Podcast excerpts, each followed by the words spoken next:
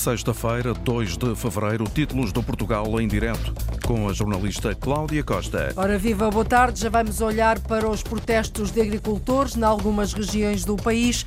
Esta hora decorre, entretanto, uma reunião da Comunidade Intermunicipal do Algarve para discutir a proposta de aumento do preço da água naquela região, um aumento de 15% para quem gasta menos e de 50% para quem gasta mais.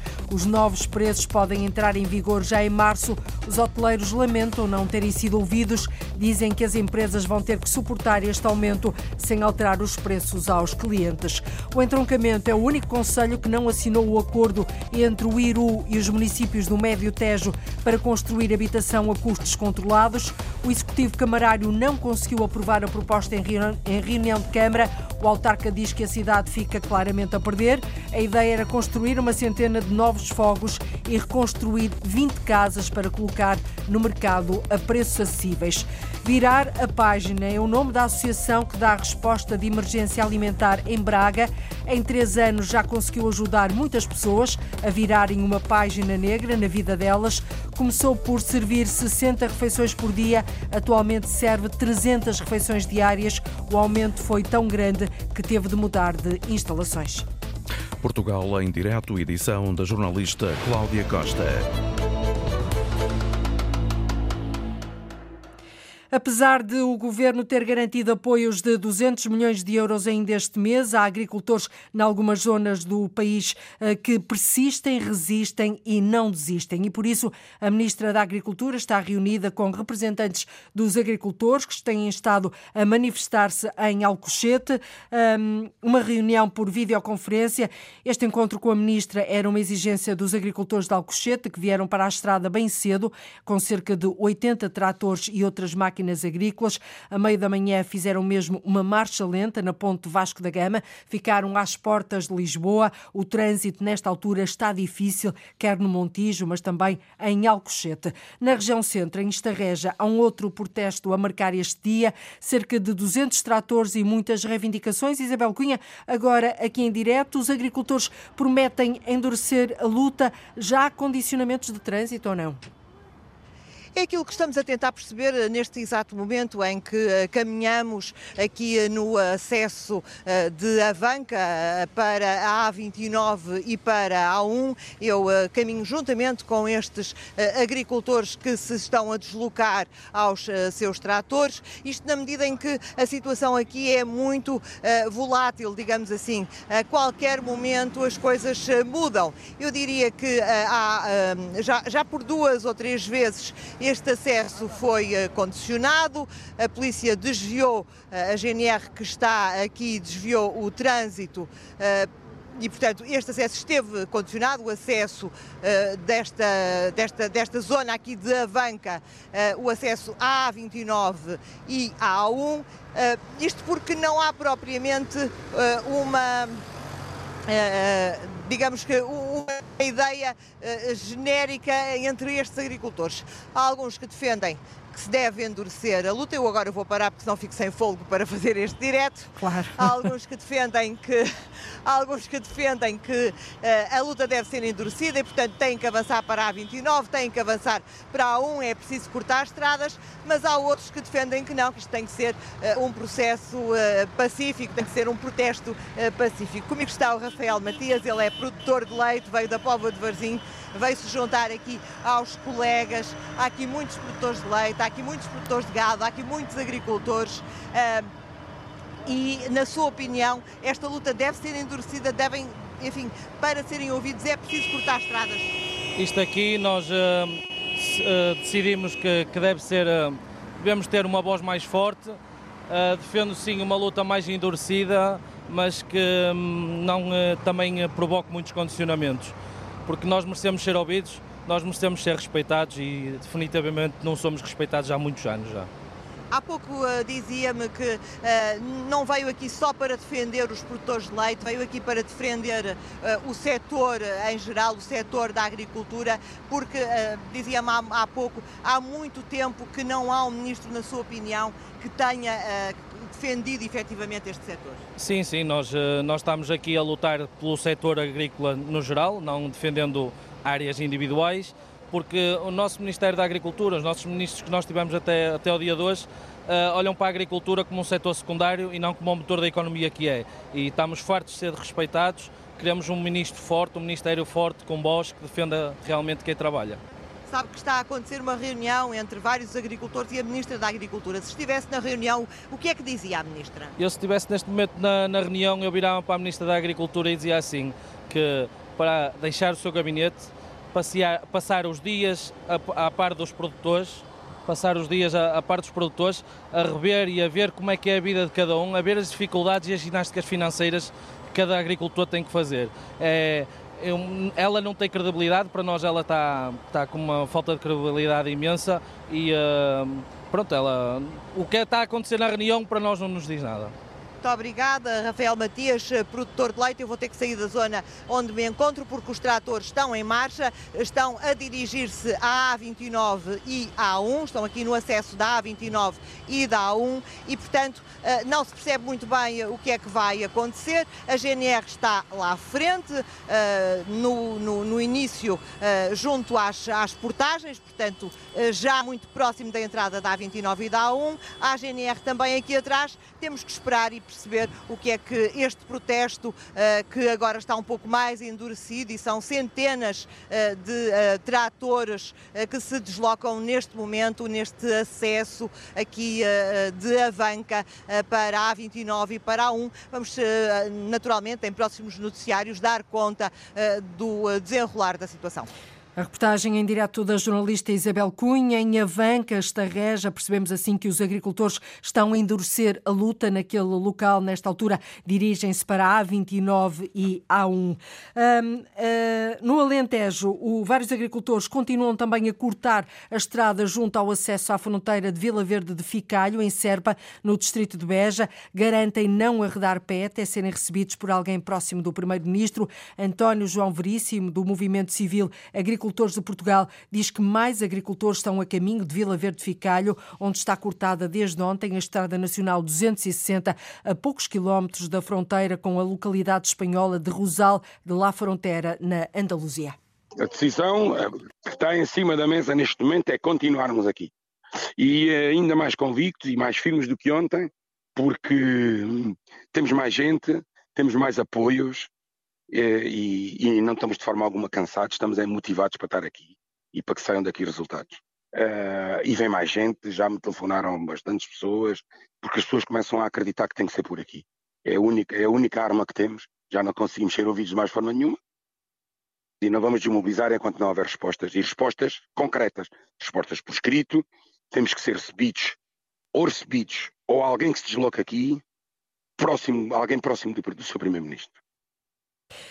António João Veríssimo diz que os agricultores concentrados nesta fronteira alentejana reclamam no imediato mais apoios para a seca e adianta que os espanhóis receberam três vezes mais do que os portugueses. Exigem também a reposição do pagamento dos 35% da agricultura biológica e dos 25% da produção integrada. Mas isto está a ser um dia intenso nas estradas. Os tratores deixaram os campos e estão nas estradas um pouco por todo o país. Em Coimbra é o, é o exemplo disso mesmo. Vários agricultores continuam na Avenida Fernão de Magalhães, junto à Direção Regional de Agricultura. O repórter Joaquim Reis tem estado desde manhã cedo a acompanhar este protesto dos agricultores do Baixo Mondego. Os manifestantes, Joaquim, foram também convocados para uma reunião com a Ministra da Agricultura, marcada para daqui a pouco, às duas da tarde. Quais são as principais reivindicações? O que é que eles querem dizer, não digo cara a cara, mas por videoconferência à Ministra da Agricultura? Para além das reivindicações comuns a todos os seus colegas a nível eh, nacional, os agricultores do Baixo Mondego têm algumas situações específicas que querem ver atendidas. Desde logo, a construção da barragem de Girabolhos, a montante de Mangualde, que já esteve prevista, mas que tarda sequer em começar. Isto porque permitiria não só ter uma reserva de água que serviria para consumo e, sobretudo, para a agricultura, como também acabar com as cheias que ainda se vão fazendo sentir no Baixo Mondego e que prejudicam a agricultura. Por outro lado, a alteração das medidas agroambientais que eh, impedem no Baixo Mondego, devido a questões climatéricas, a necessária rotação de culturas, evitando assim, impedindo assim que os agricultores consigam tirar grande partido das terras que cultivam. Carlos Plácido é um dos porta-vozes do descontentamento desta uh, uh, concentração e bloqueio da Avenida Fernando Magalhães em Coimbra. Ora, vão reunir no gabinete do diretor regional uh, da Agricultura aqui do centro, no seu gabinete, por videoconferência com o gabinete da ministra. O que é que lhe vão transmitir? primeiro, infelizmente, tiveram que decorrer 24 horas para nos chamarem para podermos conversar. Nós queremos, uh, vamos reunir com o gabinete da ministra e queremos que ela nos dê uma resposta ao caderno reivindicativo que deixámos no dia anterior na direção regional. Uh, entre elas, como, como já foi referido, uh, queremos que a questão do pousio não tem cabimento esta zona ser obrigada a ter terras em pousio quando o nosso objetivo é produzir. Uh, a questão das culturas intercalares, queremos que, caso as condições não o permitam, não sejamos penalizados no ano a seguir. Não tem nenhuma lógica e tecnicamente é inviável instalar uma cultura quando as condições de colheita da cultura anterior foram em péssimas condições. Uh, queremos que a, a, barragem, que já teve o início das suas obras, mas houve um ministro do Ambiente desta cor política que mandou parar as obras, queremos que ela seja reiniciada, porque o Mondé continua a ser uma bomba relógio no caso de elevada pluviosidade. E depois, a questão da entrada de produtos de mercados fora da Europa que não cumprem as mesmas regras ambientais. Tem esperança, não pode. Tem esperança de que a Ministra uh, vos escute no todo, ou pelo menos em parte? Nós estamos a pedir coisas simples. Não, não iremos perceber se a Ministra nos der ou não, porque ela mesma em gestão pode avançar com algumas destas medidas se não ouvirem aquilo que gostariam. Este bloqueio da Avenida Fernando Magalhães vai, continu vai continuar? Este bloqueio, os nossos uh, agricultores é que vão decidir, depois da resposta da Sra. Ministra, o que é que querem fazer. Hoje já demos um, já tivemos que uh, avançar com o aumento do nosso espaço aqui de estacionamento, porque, e bloquear aqui algumas artérias na cidade porque não seguramos os nossos agricultores. Muito, muito obrigado. Uh, Carlos Plácido, um dos porta-vozes desta concentração que é em Coimbra, que continua à espera do resultado da reunião com o Ministro. Os agricultores, pelo seu lado, estão determinados em manterem-se enquanto não obtiverem uma resposta positiva àquilo que pretendem. E nos tratores leem-se cartazes como o meu fim é a vossa fome. A reportagem do jornalista Joaquim Reis, aqui a ouvir os agricultores do Baixo Mondego que não desistem, persistem e esperam então por essa reunião com a Ministra da Agricultura, uma reunião também por videoconferência que está marcada para as duas da tarde. Só depois é que se percebe se este protesto uh, que acontece desde ontem vai ou não desmobilizar.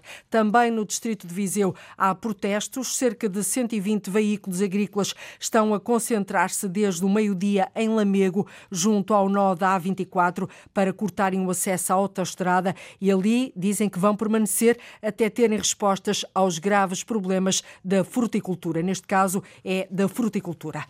Já terminou a reunião da Comunidade Intermunicipal do Algarve, terminou há instantes. Eh, estiveram a discutir esta manhã a proposta do aumento do preço da água na região Algarvia, a região do país mais afetada pela seca. Este aumento pode entrar em vigor já no próximo mês de março. Tem agora em direto o repórter Mário Antunes. Mário, confirma-se este aumento e esta entrada em vigor já em março do aumento do preço da água?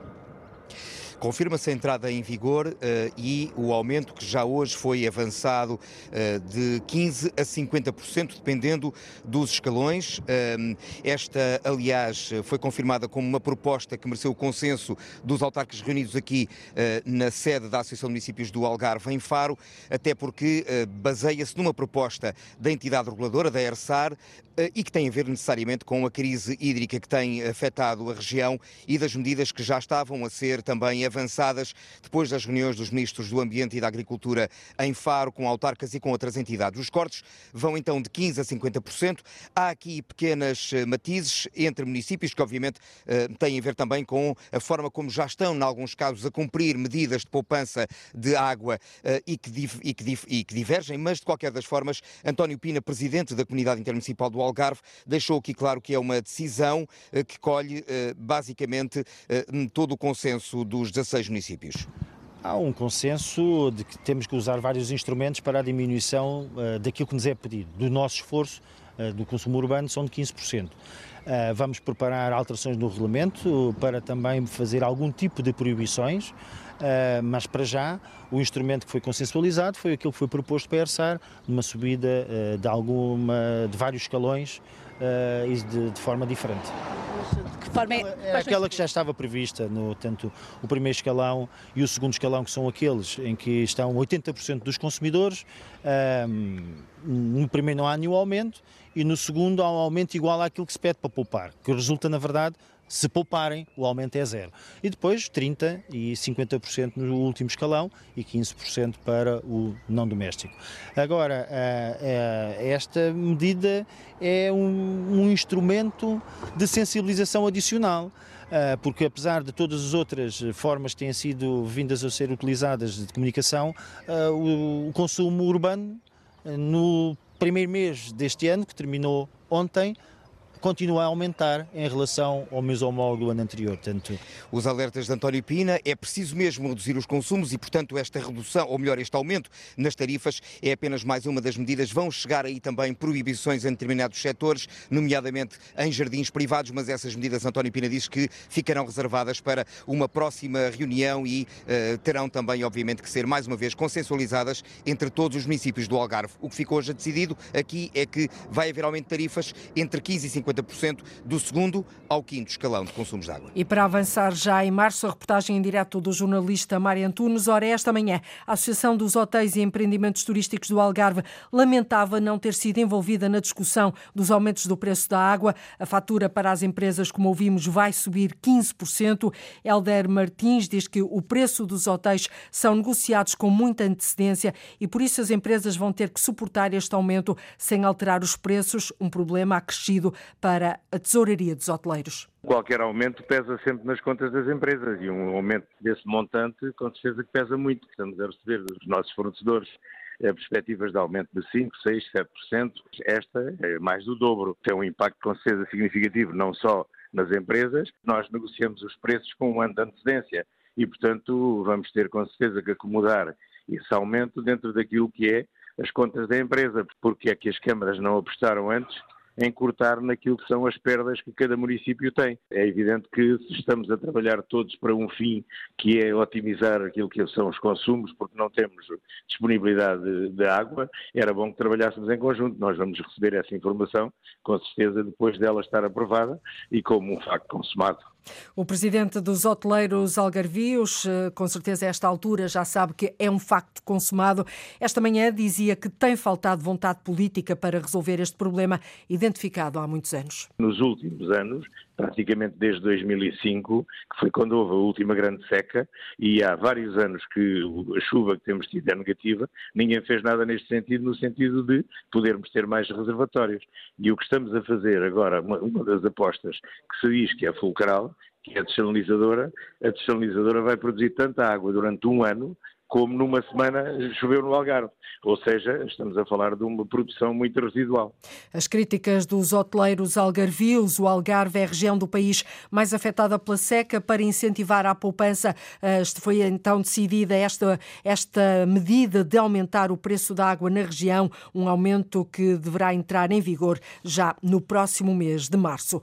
Subiu a quantidade de água armazenada em 11 bacias hidrográficas no último mês. Os dados são do Sistema Nacional de Informação dos Recursos Hídricos. A exceção ocorre nas bacias do Sá, do Mira, Ribeiras do Algarve e Arade, com menor disponibilidade de água. Em média, têm pouco mais de 30%. Já na bacia do Cavo, da Norte, não falta água, apresenta uma capacidade próxima dos 90%. O mesmo acontece com as bacias do Tejo, do Douro e do Guadiana, todas com capacidade acima dos 80%. A cada bacia hidrográfica pode corresponder mais do que uma Albufeira.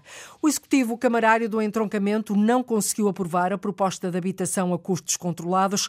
Em cima da mesa estava um protocolo com o Iru para construir uma centena de novos fogos no centro da cidade e a reabilitação de 20 casas para colocar no mercado a rendas acessíveis. Com o chumbo, o processo está agora comprometido. O autarca diz que a cidade fica a perder, no mercado a oferta é pouca e com preços muito elevados. O entroncamento é, sim, o único que não assina o acordo entre o Iru e os municípios do Médio Tejo para a construção de habitação a custos controlados. João Ramalhinho.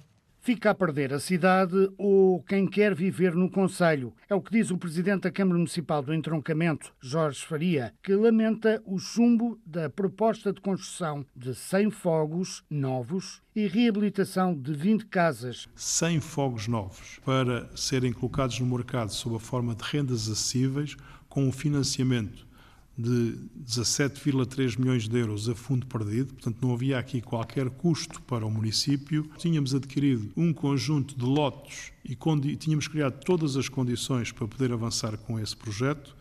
Eh, foi chumbado uma primeira vez na Câmara. A Assembleia Municipal aprovou posteriormente uma recomendação por larga maioria, também só com os votos contra do, dos, do PSD e dois independentes aí chega, uh, aprovou uma recomendação para que a, que a Câmara reapreciasse e aprovasse esse projeto pela sua importância para a cidade e, levado ao Executivo, o Executivo voltou a chumbar.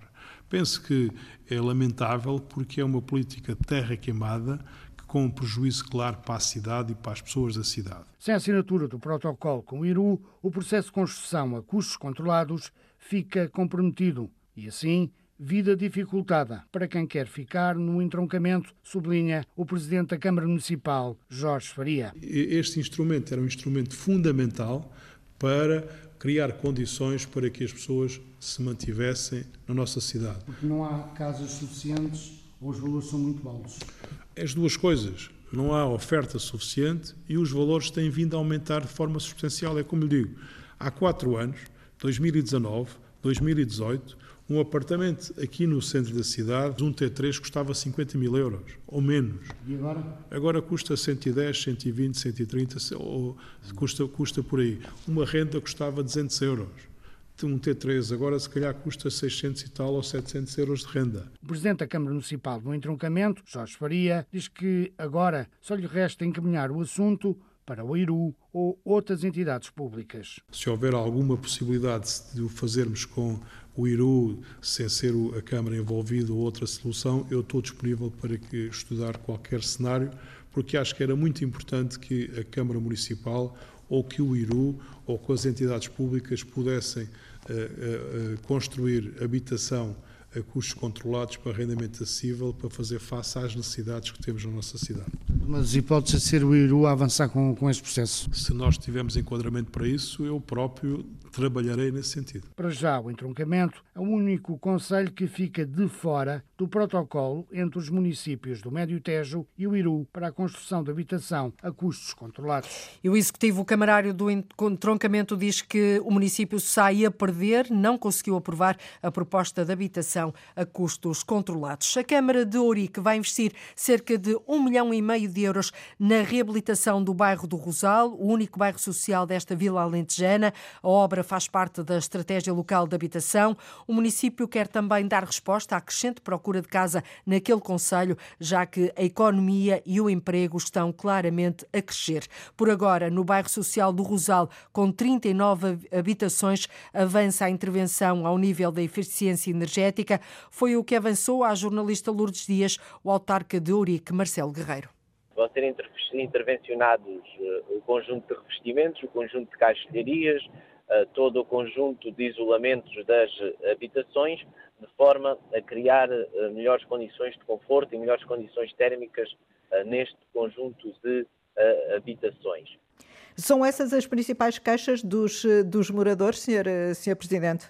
Sim, são essas as principais queixas e são essas as principais necessidades identificadas. Nós mantemos sempre de forma muito permanente uma intervenção junto uh, dos uh, moradores deste mesmo bairro e por isso avançamos com este projeto amplo num investimento muito significativo, superior a 1,5 milhões de euros.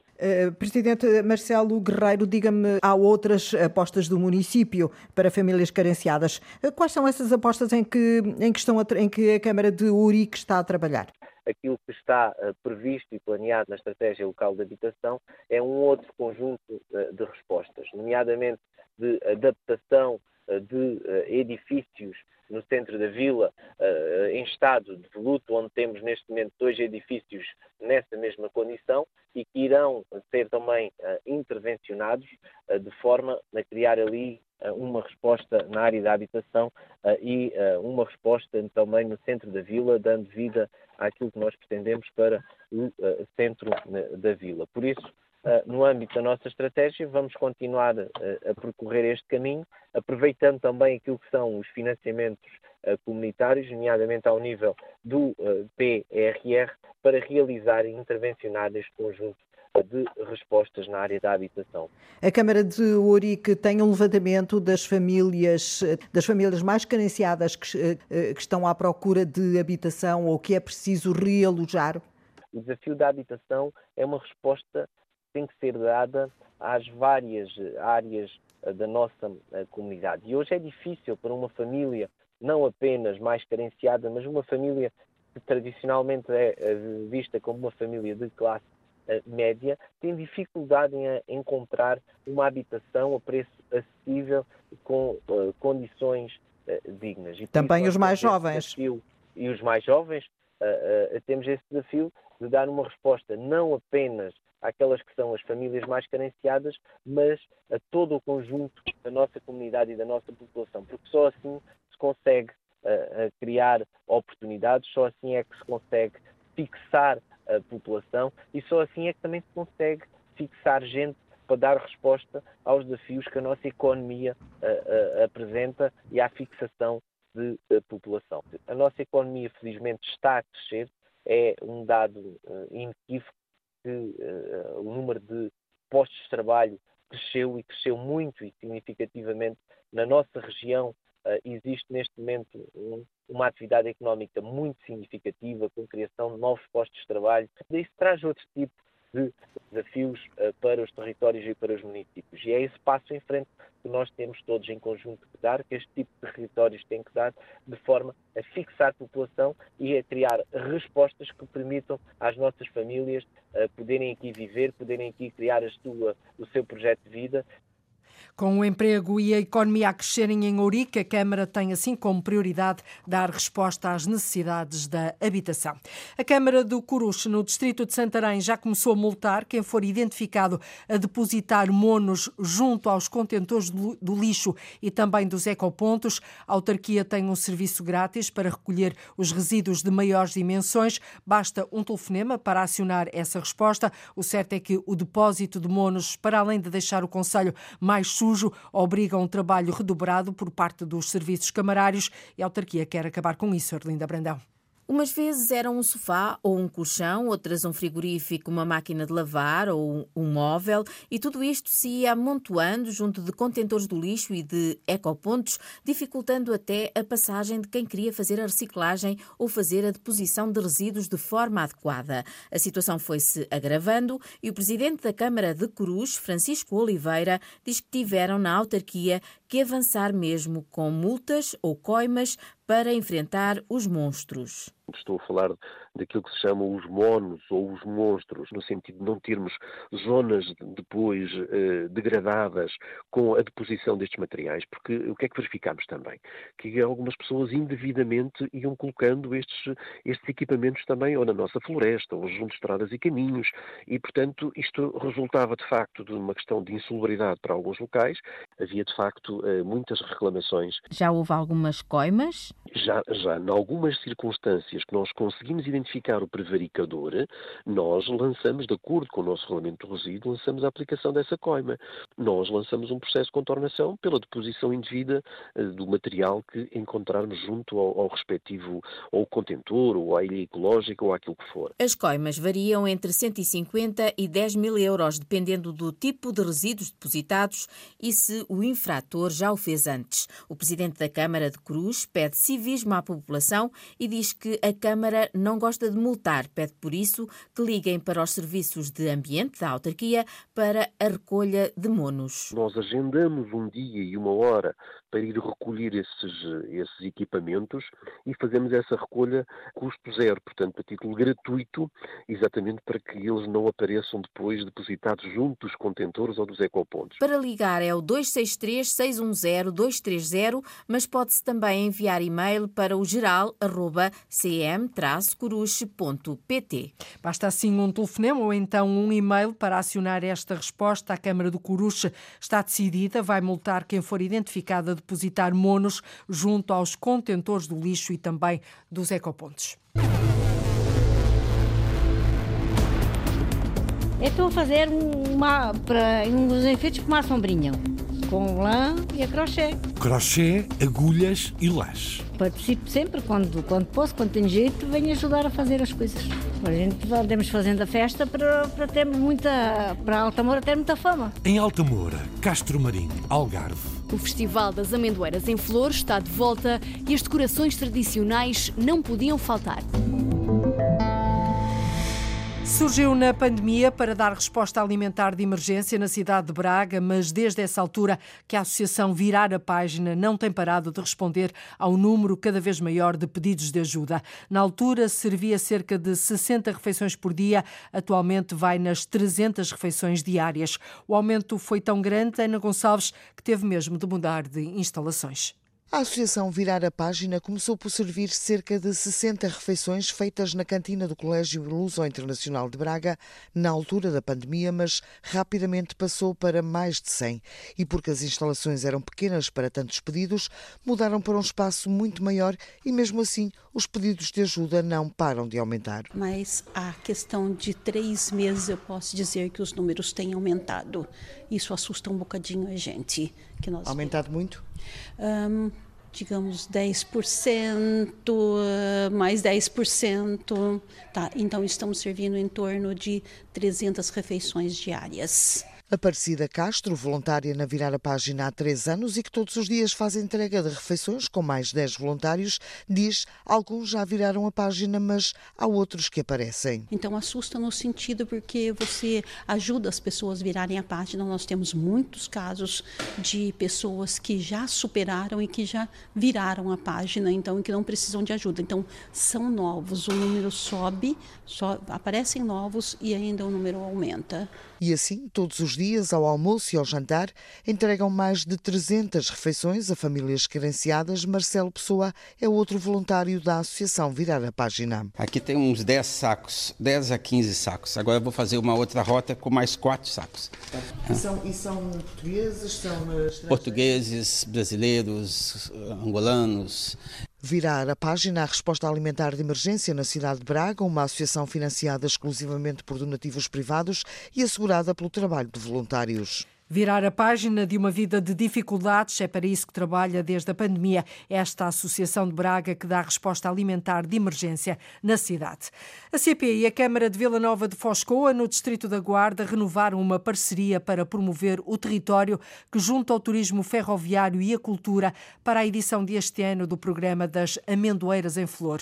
O projeto correu bem em 2023 e até superou as expectativas no Namaral. O presidente do Conselho de Administração da CP, Comboios de Portugal, Pedro Moreira, diz que o projeto pretende promover o turismo no Douro, claro está, mas também contribuir para a coesão territorial. Esta é uma boa forma de aproximar o litoral do interior, traz muitas pessoas do litoral que venham visitar esta região, que não conhecem, ficam maravilhados não só com a paisagem, mas também com a cultura. Esta é uma boa forma de garantir essa coesão territorial. A Rota das Amendoeiras em Flor é a mais antiga rota turística da CP, funciona há sete décadas. No ano passado, por exemplo, as expectativas foram ultrapassadas. Temos 108 passageiros por viagem, em seis viagens, por isso esperamos terem em no mínimo 600 passageiros, eh, ter praticamente já o ano passado tivemos sete viagens, quase todas elas lotadas. O ano passado os resultados cederam às expectativas da CP, mas o inquérito de satisfação que nós fizemos no final demonstraram que também excedeu as expectativas dos nossos clientes que, que viajaram pelo serviço. Ao ponto de, diz Pedro Moreira, quererem voltar a subir o Douro pelos carris a bordo de um comboio histórico. Alguns deles disseram-nos que queriam repetir a viagem porque eh, esperamos que este produto venha a esgotar eh, muito rapidamente. E uma vez no Pecinho, o Conselho de Vila Nova de Foscoa há muito para descobrir além da Rota das Amendoeiras, convida o Presidente de Câmara, João Paulo Sousa. Como sabem, nós temos um património edificado enorme. Nós temos não só a questão do, do, das gravuras rupestres, como também temos eh, dois eh, castelos que são, de facto, reconhecidos a nível nacional. Freixo de Numão, que é um ponto fundamental. E, portanto, a nossa missão neste momento é, a partir do momento em que eles param no Pocinho, ou na estação de Freixo também, saber, eh, no momento certo, pegar nas pessoas que, que chegam à estação do Pocinho e levá-los para o resto do Conselho. João Paulo Sousa frisa que já tem autorização para construir um posto de turismo dentro da estação do Pocinho, não só devido às festividades da Amendoeira em Flor ou um museu do Val do Coa. Nós já temos a aprovação, portanto, de um novo posto de turismo dentro da estação, não só na, na altura das Amendoeiras em Flor, como também eh, noutros eventos, estou a falar nomeadamente na questão dos vinhos, onde temos muita gente a chegar ao território e tem que ter ali uma resposta. Uma resposta física, uma resposta de informação turística e uma resposta também de uh, autocarros que estejam disponíveis para atrairmos para o centro da cidade e para o resto do Conselho. Este programa de comboios turísticos para as amendoeiras em Flor parte da estação de São Bento, no Porto, termina no Pecinho, Foscoa, acontece nos fins de semana de 17 e 18 de fevereiro, 24 e 25 do mesmo mês e dia 2 e 3 de março. Arranca assim por meados deste mês de fevereiro a renovada parceria entre a CP e a Câmara de Vila Nova de Foscoa para as festividades das amendoeiras em flor. A partir de hoje, no Algarve, em Alta Moura, no Conselho de Castro Marim, também se celebram as amendoeiras em flor. O festival leva centenas de pessoas ao interior desta vila algarvia, junta passeios pedestres pela natureza, junta também música, artesanato e outras atividades tradicionais.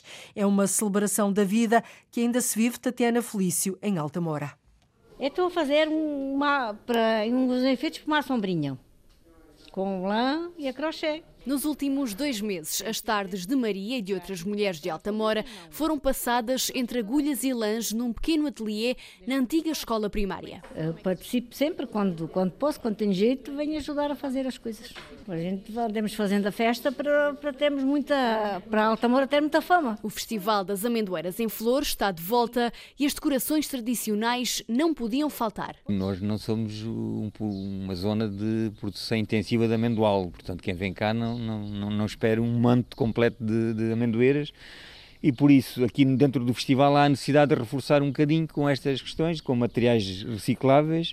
Estamos a fazer aqui alguns exemplares, recuperamos as amendoeiras que entretanto secaram e, e nessa, nessa amendoeira colocamos estas flores que são feitas pelas senhoras Uh, e pronto, e elas querem sempre fazer mais e melhor, e uma dá uma ideia, outra faz uma flor de uma maneira, outra faz de outra. É uma verdadeira exposição de flores de amendoeira feitas em papel.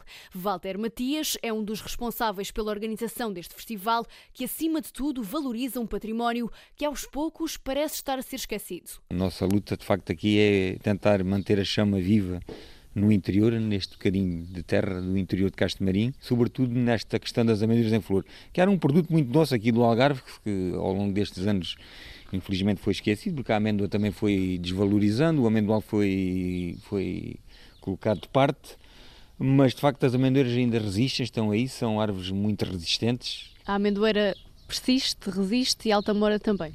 Também, exatamente. É isso mesmo. Nesta festa, o papel principal é das amendoeiras, mas vai haver também música, artesanato e atividades que entram casa adentro. E há muitas casas aí que estão abandonadas porque as pessoas saíram, entretanto, e nós pedimos autorização e conseguimos recuperar esse património. São casas antigas, eh, inclusive recuperamos os fornos para cozer o pão, que há 50 anos que não trabalhavam, vão, vão ser utilizados para os workshops de pão e fazer a preparação. E, e, portanto, toda, toda a casa vai ter vida novamente. Portanto, os artesãos, em vez de trabalharem dentro daqueles estantes que nós conhecemos e nas feiras, não, neste caso vão trabalhar dentro da casa, nos pátios, como se estivessem na vida normal do dia a dia. São pouco mais de 20 habitantes que por estes dias vêm Altamora encher-se de alegria com o burburinho das multidões. No Algarve, em Altamora, Conselho Castro Marim, florescem assim as amendoeiras, parecem flocos de neve, é o que dizem. E continuamos no Algarve é uma, para fazermos uma verdadeira viagem no tempo com pelo menos dois mil anos, até, imagine, às origens romanas do que é hoje a cidade de Tavira. No Museu Municipal, Palácio da Galeria, está patente uma exposição que destaca esse período histórico da Tavira romana. Numa dezena de salas é mostrado todo um acervo que ajuda a compreender a evolução desse povoado perto de Luz de Tavira. A exposição chama-se Balsa Cidade Romana, já foi visitada pelo repórter Duarte Baltazar. É uma viagem de dois mil anos às origens urbanas do Algarve. No Museu Municipal de Tavira, Palácio da Galeria, estão abertas as portas da cidade de Balsa. Balsa foi uma cidade romana, um município romano, uma das primeiras cidades do Algarve, que teve uma grande relevância, sobretudo no século I e II, e que foi paulatinamente sendo abandonada a partir do século V, VI, VII. Portanto, as origens de Tavira estão em Balsa. Esta exposição concentra sobretudo uh, os vestígios mais significativos que provêm de Balsa desde pelo menos o século XIX. E, portanto, estão muito, muito daquilo que se vê aqui são peças que estão em vários museus, nomeadamente no Museu Nacional de Arqueologia, e, portanto, pela primeira vez regressam, passados 150 anos, aqui a Tavira para serem expostas aos tavirenses. João Pedro Bernardes, investigador na Universidade do Algarve, é um dos comissários de Balsa Cidade Romana.